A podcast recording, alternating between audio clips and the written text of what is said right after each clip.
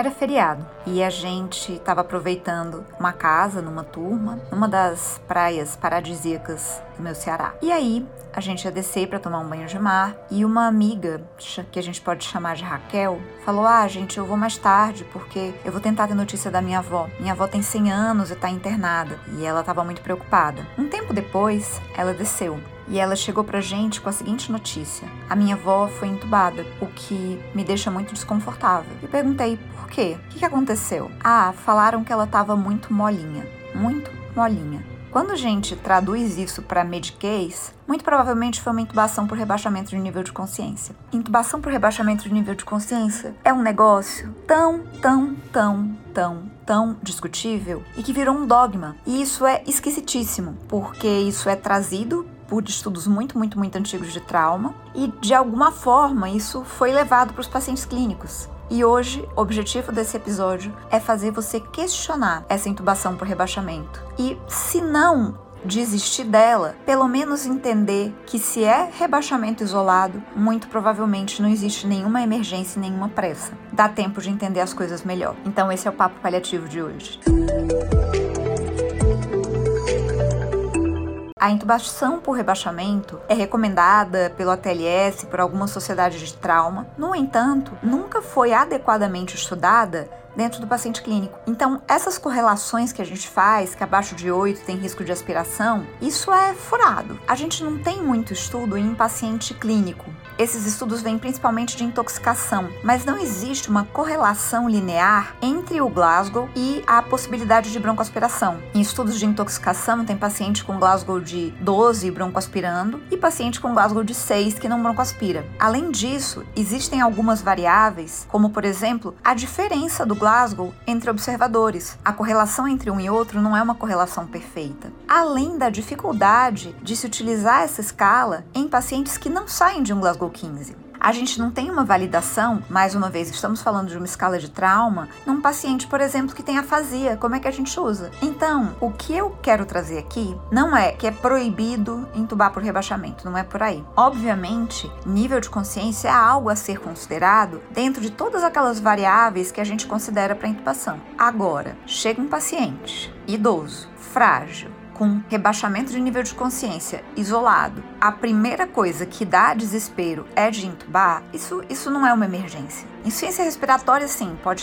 te deixar estressado, deve te deixar estressado. Mas não existe emergência. Você pode fazer uma destro, você deve checar a PA do paciente, porque se você for intubar um paciente com 7 por 5 sem fazer uma ressuscitação adequada, você vai matar esse doente. Então, não precisa correr para o laringoscópio, não precisa. Intubação não é cura. Intubação é um meio para um suporte artificial da ventilação. Não é um fim em si mesmo. Então, o que eu quero trazer aqui? Não existe evidência para intubação por rebaixamento de nível de consciência em paciente clínico. Não há nada que diga que você intubar um paciente com Glasgow de 8 vai levar a um desfecho melhor do que você não intubar. Primeira coisa. Segunda coisa, em trauma. Existe um trabalho recente, é retrospectivo, mas que avaliou em torno de 6 mil pacientes com Glasgow entre 6 e 8 e a intubação precoce esteve associada a maior mortalidade e aumento de tempo em UTI. Isso precisa ser melhor estudado, mas se você, se a sua primeira preocupação ao chegar a um paciente de trauma foi intubar, você pode estar submetendo esse paciente a uma mortalidade maior. Eu sei que isso vai dar uma bugada na cabeça de muita gente, então eu tô deixando a referência desse artigo aqui no papo paliativo. É uma coisa que eu não faço com muita frequência, mas essa referência tá aqui porque ela é importante. Então, por que que eu quero trazer isso? Gente, não vamos entubar pacientes de 100 anos, frágeis, porque eles estão com soninho. Não vamos fazer isso. E se a gente tiver ou muito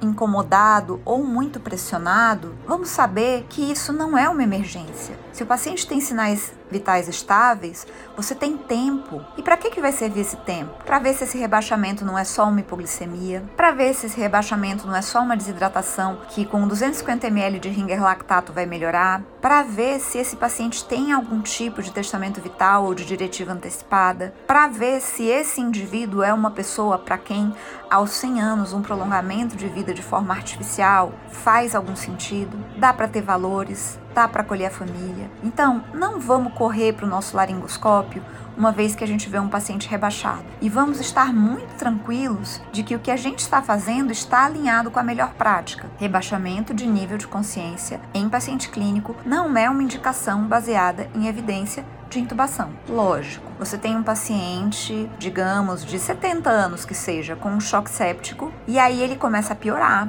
ele tá hipotenso, e aí ele começa a ficar taquipneico, acidótico, ele fica sonolento. Aí você não tá entubando porque ele tá sonolento, você tá entubando porque você tá vendo que esse paciente, que tem uma doença grave potencialmente tratável, está piorando no geral. E aí é mais seguro, como a intubação é um procedimento que tem um impacto sobre a hemodinâmica do doente, é mais seguro você fazer isso agora do que em uma situação em que o paciente pode estar pior. Aí o nível de consciência é um elemento entre outros elementos. Perfusão, frequência respiratória, saturação, entendeu? Isso é completamente diferente de você pegar uma pessoa que tá lá com seu 10 por 6 saturando 92 e somente rebaixado com uma frequência respiratória de 16. Não entube esse segundo paciente. Pense, pense no que você está fazendo, pense em por que você está fazendo, pense se isso faz sentido, pense se isso é um, um procedimento apropriado, se é compatível com os valores do paciente, se a situação é reversível.